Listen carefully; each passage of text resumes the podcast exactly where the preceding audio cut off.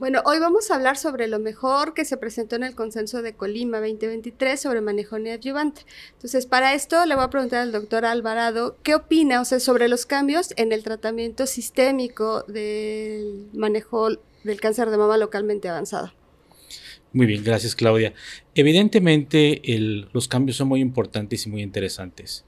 Hoy en día la neoadyuvancia debe aplicarse cada vez más tempranamente en la enfermedad del cáncer de mama el dividirlo por los fenotipos eh, nos permite una mayor precisión en el manejo. De esta manera podemos intentar o entender mejor cómo va a responder nuestra paciente para posteriormente tener otro tipo de decisiones terapéuticas en la misma. Y creo que lo abordaremos más adelante. Y en ese sentido, ¿cuáles son los cambios más importantes que hubo en este consenso sobre los esquemas quimioterapéuticos? Justo creo que lo, lo, más importante es identificar el subtipo de tumor al que nos estamos enfrentando, pero ya que lo tenemos identificado, ¿hay algún cambio terapéutico dependiendo del subtipo?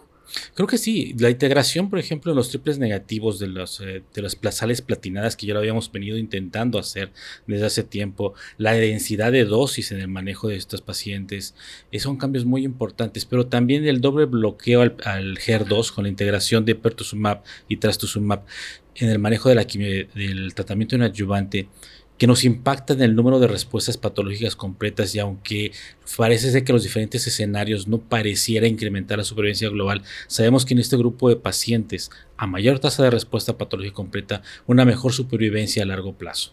Eh, la integración también de, de dar tratamientos adyuvantes con hormonoterapia durante 6 a 8 meses y posteriormente tomar decisiones con la adición de nuevos fármacos nos permitirá mejorar las, los desenlaces en nuestras mujeres, con nuestros pacientes. Gracias. Y justamente al doctor Rodrigo Espinosa le vamos a queremos que nos comente qué hacer con las pacientes que tienen enfermedad residual.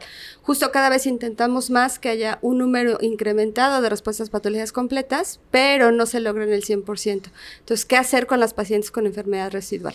Bueno, eh, creo que este es un escenario eh, bastante importante. Cada vez sabemos que existen ciertos subtipos, sobre todo triple negativo, HER2 positivo, donde tener enfermedad residual después de una neoadyuvancia sabemos que ya no, ya no solo es pronóstica, sino también eh, es un escenario importante para decidir tratamientos que justamente impactan en el desenlace de las pacientes.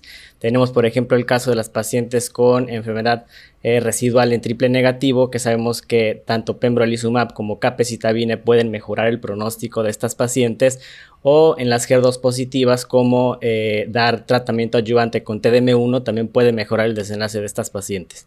La enfermedad con receptores hormonales positivos em, parece no haber tantos cambios en este momento.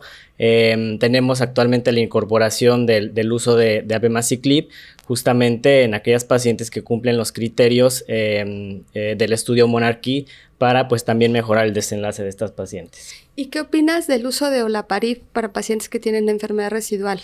Correcto. Porque independientemente del subtipo, creo que si tienen mutación germinal se pueden beneficiar del tratamiento. Exactamente. Actualmente sabemos que aquellas pacientes que tienen, que son HER2 negativas, fueron incluidos en un estudio donde em, si tienen enfermedad residual, dar olaparib durante un año eh, mejoró justamente la supervivencia de estas pacientes.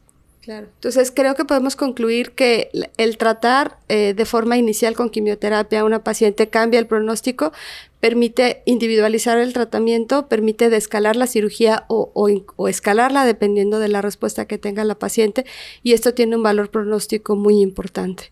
Exactamente. Gracias.